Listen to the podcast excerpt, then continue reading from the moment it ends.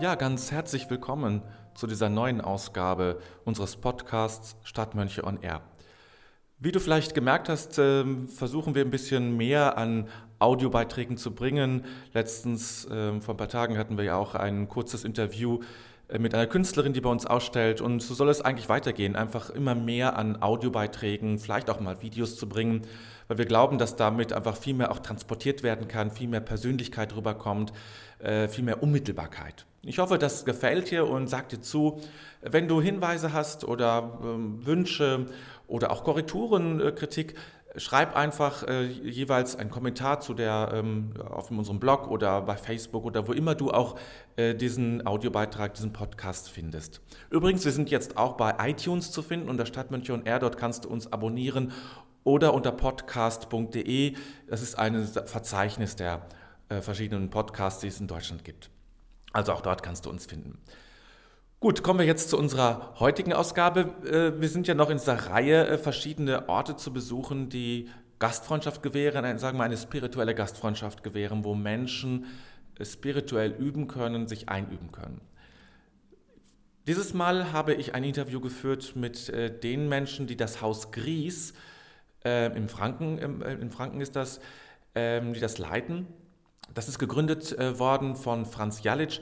Einige kennen es vielleicht. Wer sich ein bisschen mit Kontemplation auseinandergesetzt hat, der kommt um Franz Jalic nicht herum und der kommt auch letztlich um Haus Gries nicht herum. Denn dort ist so ein bisschen die Wurzel auch dieser Bewegung, sage ich es mal, äh, von ähm, der Kontemplation. Und mit äh, den beiden äh, Leitern, die sich gleich selber vorstellen können, habe ich gesprochen, ein ganz schönes Gespräch und ich bin sehr froh, gerade auch mit diesem Haus in Kontakt getreten zu sein und mit Ihnen auch gesprochen zu haben. Es war ein ganz schönes Miteinander und äh, ja, hör dir das mal an, vielleicht gewinnst du einen Eindruck, vielleicht ähm, gefällt dir das auch, auch mal selbst dort Kontakt äh, aufzunehmen. Äh, entsprechende Informationen findest du wie immer auf unserer Seite. Da kannst du direkt durchklicken, auch ein paar Fotos sind dabei, äh, damit du den entsprechenden Kontakt herstellen kannst. Nun aber genug der Vorrede, fangen wir an.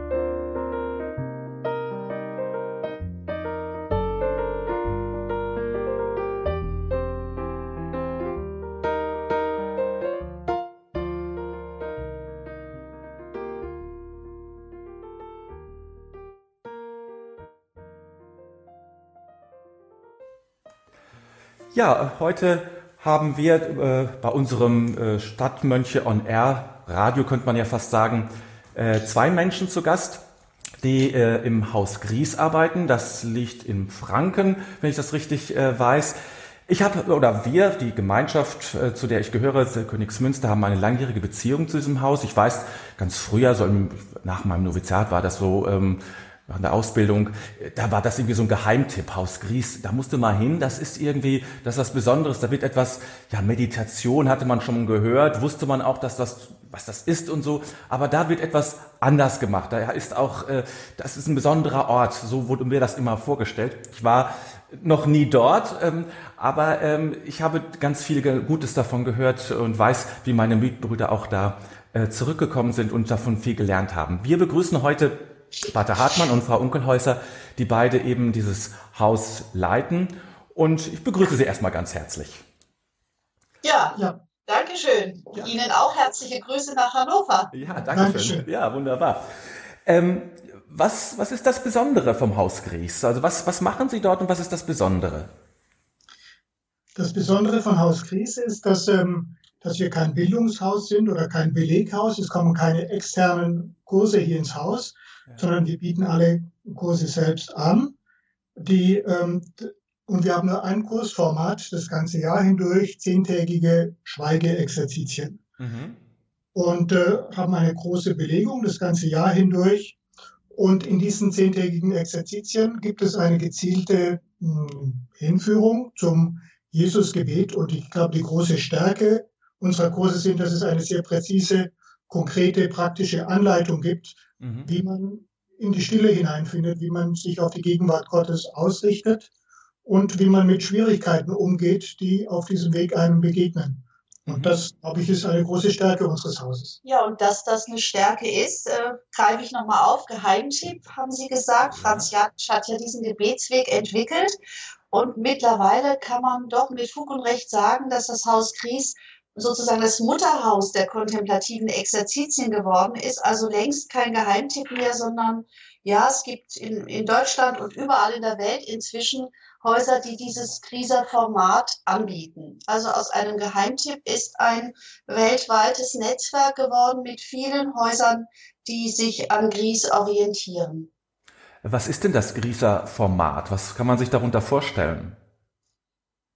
Das ist dieses Schritt, also dieser genau strukturierte und, und von, von Franz Janic entwickelte Weg, in welchen Hinführungsschritten wir die Menschen zum Namen Jesus Christus führen, mhm. mit dem dann endlich in der Stille meditiert werden wird. Also wir fangen dann an mit Wahrnehmungsübungen in der Natur, so ist immer dann der erste Tag. Mhm. Äh, am Vormittag schicken wir in die Natur, dass so die Sinne mal wieder, äh, ja, dass wir uns bewusst werden, wir haben Augen, Ohren, eine Nase, wir riechen und schmecken und dass wir nur mal versuchen, mit diesen Sinnen unterwegs zu sein und am Nachmittag gibt es dann eine Körperwahrnehmungsübung, wo wir dem Atem auf seinem Weg folgen.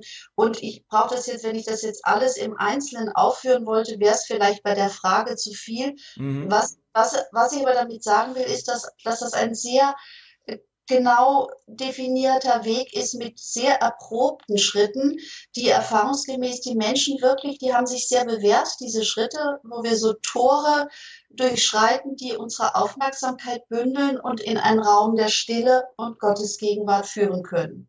Mhm.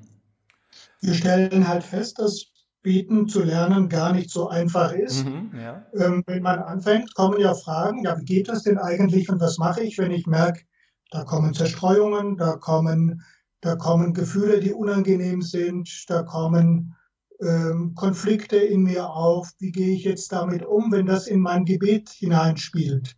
Und, äh, und, und da zu lernen oder Hinweise zu geben, wie ich damit so umgehen kann, dass es äh, nicht aus dem Gebet hinausführt, sondern dieses realistischer macht und äh, beziehungsbezogener da braucht es doch äh, Führung und, und äh, Begleitung auf diesem Weg. Und, und da haben wir äh, ähm, gute Instrumente, um Menschen zu helfen, dort ins Gebet hineinzufinden. Ja. Es gibt ja in unterschiedlichen Traditionen auch, ähm, auch was das mantrische Gebet angeht, auch unterschiedliche ähm, Worte. Also Sie haben, Sie konzentrieren sich sehr stark auf das Jesuswort. Auf, äh, ist das richtig? Habe ich das richtig verstanden? Oder sucht sich jeder für ja. sich ein Wort? Nein, das nicht. Wir, wir fangen, wir versuchen aber, also wir üben mit verschiedenen Worten. Wir haben mhm. zum Beispiel als einen Schritt, dass wir eine Ja-Meditation machen, mhm. wo wir sozusagen auf den Aus Ausatmen ein inneres Ja legen und diesem, dem Klang dieses Ja lauschen. Und äh, da geht es auch darum, bei dieser Ja-Meditation weniger um Ja zu Inhalten meines Lebens, als vielmehr einzuüben eine Haltung der Zustimmung, dass alles, was jetzt in der Gegenwart sich in der Stille zeigen will, auch sich zeigen darf. Okay. Und ne, das, also das, das ist so ein Übungsschritt nur mit dem Ja. Ja, also um diese Einübung, also kontemplatives Gebet heißt ja manchmal auch Gebet der Zustimmung und das, diese Erlaubnis, dass alles in die Wahrnehmung kommen darf, eben auch Schmerzliches und Schwieriges, wenn es denn jetzt eben gerade dran ist. Oder wir beten, wir haben auch einen Schritt, dass wir mit Maria äh, uns Jesus zuwenden, wo wir also den Namen Maria auf den Ausatmen legen. Also es gibt so verschiedene Schritte. Das mhm. Ja, Maria. Und wir wollen natürlich schon zum Namen Jesus Christus führen. Das ist dann schon das Ziel. Okay. Vielleicht können Sie äh, uns einmal äh, erklären und, und äh, ja, erklären, wie so ein Tag im Haus Gries aussieht, wenn ich denn dort an so einem Kurs teilnehme. Also wir haben in den ersten zwei bis drei Tagen noch einige Hinführungen, ein bisschen lockere Struktur, ja. weil wir merken, dass Menschen auch erstmal ankommen müssen, oft ja aus einem sehr fordernden Berufs- oder Lebensalltag kommen und erstmal hier ankommen. Dann ähm, leiten wir eben diese Schritte an. Ähm, der Tag beginnt in der Regel für manche schon früh in der Meditation mit sechs oder dann um sieben Uhr mit Körperübungen. Wir bieten hier Yoga oder Qigong an. Mhm. Und dann äh, gibt es um 8 Uhr das Frühstück, dann ist der Vormittag, sind Gebetszeiten, immer Einheiten von 30 Minuten mhm. mit Pausen dazwischen. Da äh, können die Einzelnen schauen, auch wie viel Gebetszeit sie sich nehmen äh, möchten. Dann gibt es am Nachmittag Gelegenheit, auch spazieren zu gehen. Wir haben ja hier, das Haus liegt ja wunderbar in der Natur, im Frankenwald. Sehr schön auch, ja, äh, mhm. dort äh, ähm, in der Natur wahrzunehmen.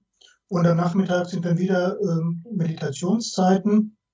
Und dann in den ersten Tagen gibt es vor dem Abendessen eine halbe Stunde einen Austausch, Erfahrungsaustausch, wie es den Einzelnen mit den Übungen, die wir angeleitet haben, ergangen ist. Ja. Und wir geben Hilfestellung in der Gruppe, wie man mit, eben mit Schwierigkeiten zum Beispiel umgeht oder wie Entdeckungen, die aus der Stille erwachsen, wie man die einzuordnen, wie man die einordnen kann, wie man damit gut umgeht, um um in der unmittelbaren Ausrichtung auf die Gegenwart Gottes zu bleiben, weil das, das ist es, was wir anstreben, die Unmittelbarkeit ne, in, mhm. der, in der Gottesbeziehung. Und was dann auch noch dazu kommt, ist, dass an jedem Abend eine Eucharistiefeier ist, ja. wo noch einmal zentrale äh, Themen aus kontemplativer Sicht äh, dargelegt werden anhand der Heiligen Schrift. Also das sind dann auch nochmal ganz wichtige inhaltliche Impulse, so Themen wie ähm, Vergebung, das Leid, Lehre, ähm, die dreifache Beziehung, also, also Gottes Liebe, Nächstenliebe, die Liebe zu mir selbst oder das Thema Du-Bezogenheit oder die, das große Thema der Ausrichtung, wie bin ich in meinem Leben ausgerichtet. Also so, so Themen, äh, mit denen Menschen auch etwas anfangen können, werden dann an, anhand der Heiligen Schrift und aus, aus Sicht der Kontemplation entfaltet und sind dann nochmal wirken oder wollen dann auch hineinwirken in die Meditationszeiten. Ja. Was muss ich innerlich mitbringen, um mich auf so eine Zeit einzulassen? Es brauchte sicher die, ein Interesse, die Bereitschaft, sich, sich einzulassen, begleiten zu lassen, führen zu lassen, die Schritte hier mitzugehen also einfach nur sagen, okay, ich probiere das aus, ich mache ein Experiment für mich persönlich, für diese zehn Tage gehe ich mal mit und am Ende mache ich für mich eine Auswertung, wie es mir gegangen ist und kann in aller Freiheit entscheiden, möchte ich diesen Weg weitergehen, was davon kann ich übernehmen, was ist vielleicht nicht meins. Also diese Bereitschaft zu experimentieren und mal, mal sich überraschen zu lassen und mitzugehen, das ist etwas sehr Wesentliches. Mhm.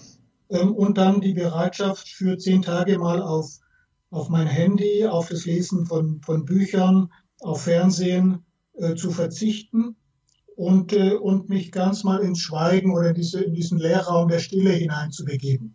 Mhm. Und es gibt auch noch dann auch die Begleitgespräche, wo es auch wichtig ist, dass eine Bereitschaft da ist, auch sich auf eine Begleitung konkret im täglichen Begleitgespräch auch einzulassen. Okay. Und was ist denn äh, Ihrer Erfahrung nach oder aus Ihrer Erfahrung heraus das Schwierigste für die Menschen? Also in diesem, in diesem, was die jetzt aufgezählt haben, was, worauf man sich so einlassen muss, so was man mitbringen muss, was ist davon denn so das Schwierigste für die Menschen? Also mein Eindruck ist eine große Schwierigkeit, dass viele Menschen einem, einem hohen Leistungsdruck begegnen und damit umzugehen, ja, sozusagen aus einer Gesellschaft zu kommen oder aus, aus, ja, aus einem Hintergrund zu kommen, wo sehr viel jeden Tag gefordert wird und man leisten muss, was bringen muss, liefern muss, mhm. Ergebnisse erzielen muss das sozusagen, dass das hier nicht zählt und das, dass ich das sozusagen äh, lassen darf für einige Zeit, das zuzulassen ist gar nicht so einfach, wenn man gewohnt ist, sehr stark mit hohem Tempo unterwegs zu sein.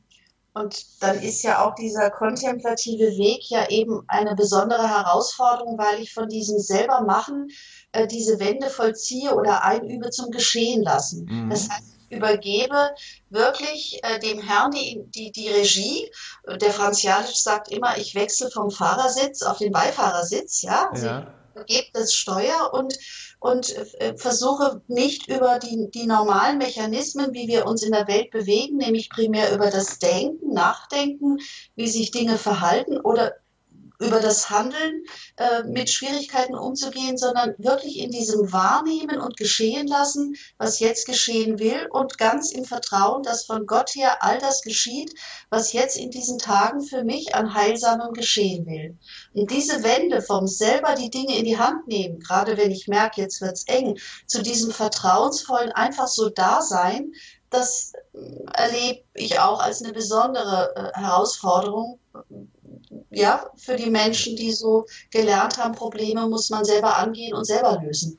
Ja, das ist auch, also kann ich mir auch vorstellen, dass das nicht ganz einfach ist, gerade weil es ja auch vielfach gefordert wird. Eben, also man muss ja. aktiv sein, was machen und eingreifen und tun. Und ja. jetzt, jetzt geht es nun mal so in diesen zehn Tagen genau um das, um das andere zu lernen, das, das, das geschehen lassen, das sich entwickeln lassen. Also das ist doch nicht so einfach, ne?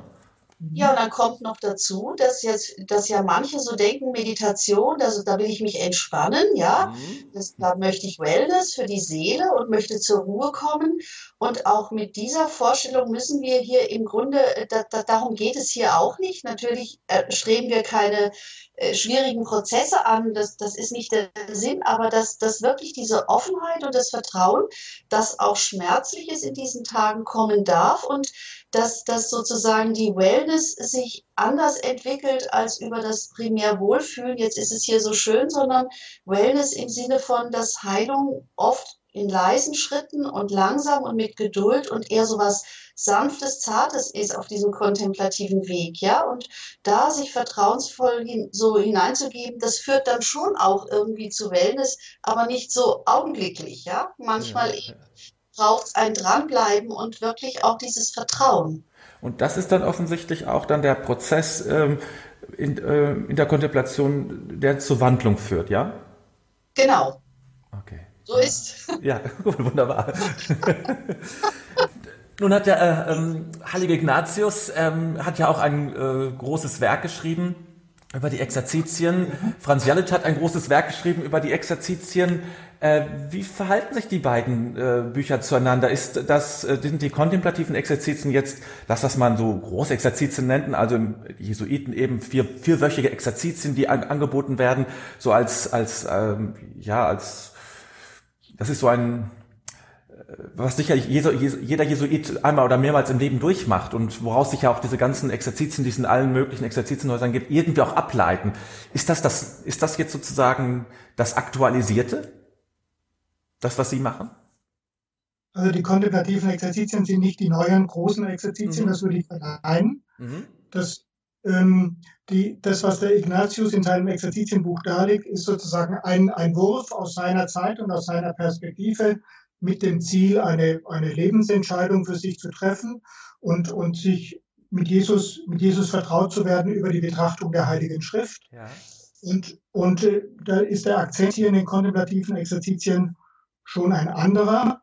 Ähm, ich glaube, dass, dass es Parallelen gibt, dass, dass Pater Franz Jalic, der ja selber auch aus dieser Schule der ignatianischen Exerzitien kommt, das sehr fruchtbar umgesetzt hat in, in, in diese neue Form der Exerzitien. Und mhm. das Zentrale ist, ist ja für Exerzitien, wie der Name schon sagt, der Charakter des, des, der Übung und dass es einen Rahmen braucht, der quasi günstige Bedingungen schafft, um ganz sich dem Gebet widmen zu können. Und, und da ist, ist schon die Parallele, aber das, das Vorangehen ähm, ist in, in, in einigen Punkten auch doch sehr anders. Mhm.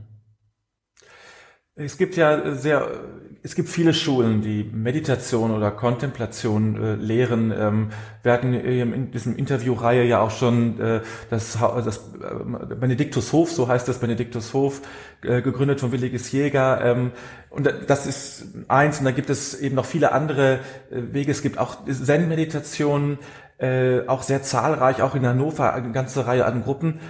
Wo würden Sie den Unterschied sehen zwischen, gerade zwischen Zen, der nun explizit aus dem Buddhismus herauskommt, und den kontemplativen Exerzitien? Und wo ist vielleicht auch das Gemeinsame?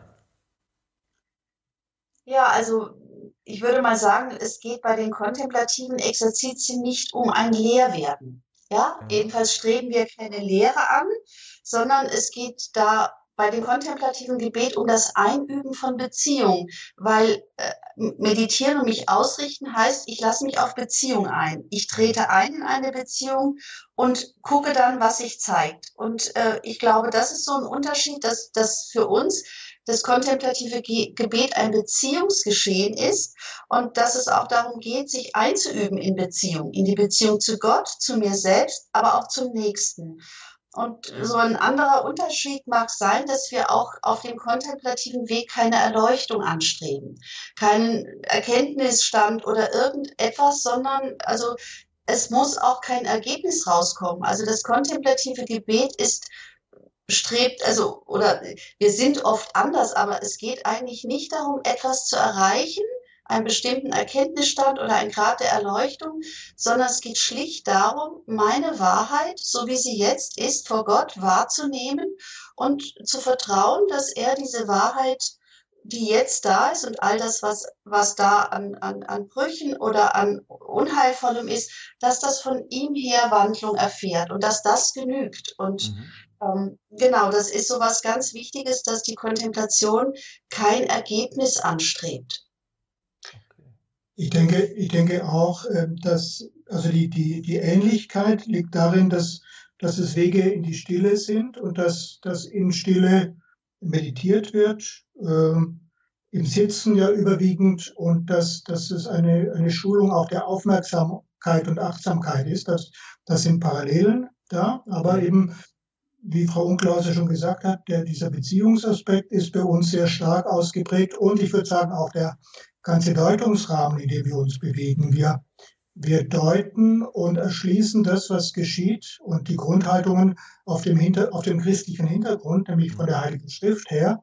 Und es ist eingebettet eben auch in, in das Leben äh, der Kirche. Die Sakramente spielen eine Rolle, die Eucharistiefeier spielt eine Rolle. In diesem Kontext ist, ist das Gebet, die Meditation eingebettet. Das heißt, es ist eben auch, hat sich im Grunde, es ist nicht einfach christlicher Zen, sondern es ist, äh, es hat sich sozusagen wirklich aus, aus dem Christentum selber heraus entwickelt. Ja, und, und wir haben, man kann es ja auch historisch nochmal zeigen, dass ja. diese Gebetsweise des Jesusgebets sich ja in den ersten Jahrhunderten entwickelt hat, auch als kirchliche Gebetsform äh, in, bei den Wüstenvätern und, äh, und über die Jahrhunderte ja auch in der Ostkirche und eben auch in der Westkirche, auch über Johannes Cassian und so weiter, ja dann auch seinen Weg äh, äh, gefunden hat. Also das, da gibt es tiefe Wurzeln dieses Gebetes als, als einen, einen tief christlichen Weg. Mhm. Jetzt kommen viele zahlreiche Menschen ja zu Ihnen. Ähm, zum Teil haben Sie schon gesagt, was Sie suchen, aber vielleicht können wir da auf diese Frage noch mal stärker eingehen. Was, was suchen die Menschen, die zu Ihnen kommen und und wie hat sich vielleicht auch diese Suche verändert? Vielleicht die Art der Suche, weiß ich jetzt nicht, ob die Suche selber oder die Art der Suche. Also ich würde mal so ganz allgemein sagen, dass die Menschen, die hierher kommen, eine Vertiefung ihrer Beziehung zu Jesus Christus suchen. Mhm. Sie suchen einen christlichen Weg der Meditation, aber auch ganz oft ganz explizit wollen sie ihre Beziehung zu Jesus Christus vertiefen, neu entfalten oder überhaupt wieder zum Leben kommen lassen. Ja. Es gibt Menschen, die, die Jahrzehnte schon irgendwie im, im kirchlichen Dienst sind, aber so spüren, dass, dass, dass die Lebendigkeit oder dass, dass da irgendwas auch nicht mehr mitschwingt. Also es geht um diese Vertiefung oder dass es wieder Leben hineinkommt, so äh, in diese Beziehung zu Jesus Christus. Und das andere, äh, was ich jetzt in meiner Zeit, wo ich hier Erfahrungen sammeln kann, so sehe, ist, dass die Frage nach dem Sinn des eigenen Lebens oder wo ist mein Platz, was ist eigentlich meine Aufgabe, wofür bin ich da und wohin bin ich gesendet, dass das Fragen sind, die, die stärker noch äh, die Menschen tangieren, weil die Arbeitswelten sich sehr verändert haben. Mhm weil, weil da sehr viel Druck, Effizienz, Unpersönliches, der Mensch sieht sich mehr so als, als, als Produkt in der Arbeitswelt und das weckt auf der anderen Seite verstärkt diese Frage, kann das denn alles sein? Ist das denn wirklich Sinn? Und wie kann ich in diesen Lebens- und Arbeitswelten eigentlich noch christlich unterwegs sein? Ja, wie mhm. geht das? Und wie kann ich den vielen Menschen, die erschöpft sind und am Burnout sind, wie kann ich denen noch was erzählen von Jesus Christus und wie ist der noch erfahrbar? weil wir hier auch viele Menschen haben, die der Seelsorge tätig sind. Ja, das ist eine starke Gruppe, die tatsächlich auch vor der Frage stehen, wie geht das in der heutigen Zeit, das Evangelium auszubuchstabieren? Sind überhaupt viele Menschen da oder zunehmend habe ich den Eindruck, die in, in helfenden Berufen tätig sind, also ja. also neben Seelsorgern jetzt aus aus dem kirchlichen Bereich, sowohl aus der katholischen Kirche oder evangelischen Kirche, als auch äh, jetzt Psychotherapeuten, Ärzte, Pädagogen, Krankenschwestern. Ja, also wer, wer viel. viel. mit anderen Menschen zu tun hat und, und, und diese Menschen spüren, ich muss für mich selber auch etwas tun, wenn ich, wenn ich oft in der Rolle des Gebers bin. Mhm. Das ist wohl wahr, das ist wohl wahr. Ähm, ist Kontemplation dann etwas, was für jedermann, für jede Frau? Kann, kann, ist das für jedermann? Ist, ist, ist das wirklich ein Angebot, was, dann die Angebot schon, aber ist jeder dazu befähigt, Kontemplation, äh, Kontemplation zu üben? Also, das glauben wir, ich kann sagen wir, ne? Das glauben wir so nicht, weil es gibt schon eine gewisse psychische Grundstabilität, die mhm. erforderlich ist, wenn man so in die Stille geht und jetzt ja auch nicht anstrebt, Dinge zu analysieren, zu reflektieren oder so ein Handlungsprogramm zu entwickeln, sondern wirklich eben dieses Wahrnehmen und, und, und, und nicht eingreifen so wichtig ist und dieses Vertrauen. Und wenn jetzt Menschen sozusagen äh, ganz, ganz in einer instabilen Situation sind, vielleicht an einem traumatischen Punkt durch den Tod des Ehemanns oder eines Kindes, und dann kann es manchmal sein, dass zunächst mal irgendwie vielleicht eine therapeutische Hilfestellung nötig ist. Und wenn da so ein gewisses Fundament da ist, dass dann sozusagen im zweiten Schritt vielleicht diese Exerzitien auch heilsam sein können. Und das ist aber schon ein Punkt, den wir auch, äh, ja, der für uns auch wichtig ist, da hinzuschauen, zehn Tage Schweigen, zwar mit Austausch und Begleitgespräch, aber in dieser Art und Weise braucht ein gewisses Fundament innerlich. Mhm. Genau, gleichzeitig ist, es auch wichtig zu sehen, dass die Kontemplation an sich oder der Weg nichts Schwieriges oder Kompliziertes ist, ja. sondern eigentlich etwas ganz Natürliches und Einfaches für die ja. Menschen. Da denken wir an Kinder, mhm. die ganz natürlich eigentlich kontemplativ unterwegs sind, mit Interesse bei etwas, sich für etwas interessieren, bei etwas dabei bleiben können, so mit neugierigen Augen und Ohren in die Welt schauen. Also insofern ist es auch wieder was, was ganz Leichtes, aber eben da wir viel verlernt haben und, und es oft äh, viel auch nochmal ins Leben kommen möchte bei erwachsenen Menschen, ähm, muss man im Einzelfall auch mal hinschauen, was, was hilft, um ins Leben zu finden. Und was ist wann dran? Das ist ja oft, dran, oft ja. kein Entweder-Oder, sondern wir haben ja hier auch viele Menschen, die vielleicht schon wirklich eine solide Therapie gemacht haben und jetzt so spüren, das greift eigentlich nicht in der Tiefe, wie noch die Sehnsucht da ist und wo das dann manchmal auch durchaus zu einem späteren Zeitpunkt genau das Richtige sein kann. Ja. Und, und was, was mich auch immer fasziniert, muss ich sagen, dass Menschen dann tatsächlich auch sagen, ich habe gar nicht gewusst, dass das alles so einfach ist. Ja, wie, wie hm. Pater Hartmann jetzt sagt, das ist, äh, dass, dass das so denkbar einfach ist, dass wir uns, uns gar nicht vorstellen können, ja, äh, wie der Weg, wie leicht es im Grunde ist und, und dass wir das tatsächlich üben müssen, ja. ja. Klingt paradox, aber es ist tatsächlich so. Ja.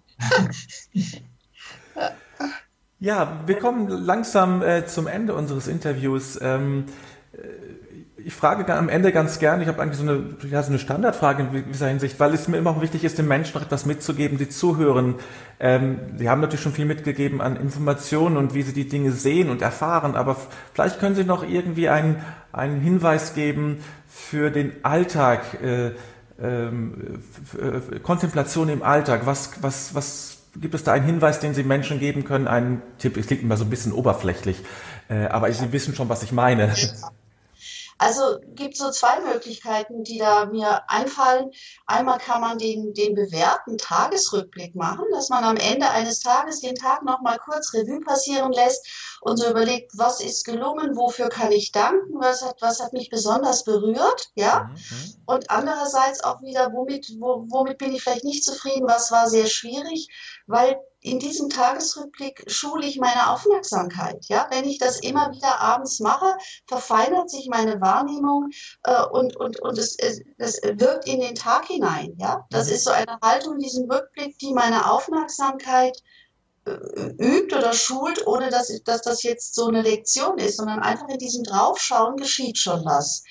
Und das andere ist, dass man durchaus natürlich auch, wenn man jetzt so unterwegs zur Arbeit oder einen kurzen Spaziergang macht, so mal ganz bewusst äh, jetzt mal nur ganz Ohr ist in der Natur, mal mhm. ganz bewusst nur hört, mhm. ohne zu analysieren, was man dann hört. Oder mal nur schaut, wenn ich mir einen Baum anschaue, dass ich nur mal schaue, wie wirkt dieser Baum auf mich ohne zu überlegen, wie lange werden die Blätter jetzt noch dran sein? Ist der Baum vielleicht krank oder wird das, ne, was ist mit dem Waldsterben überhaupt?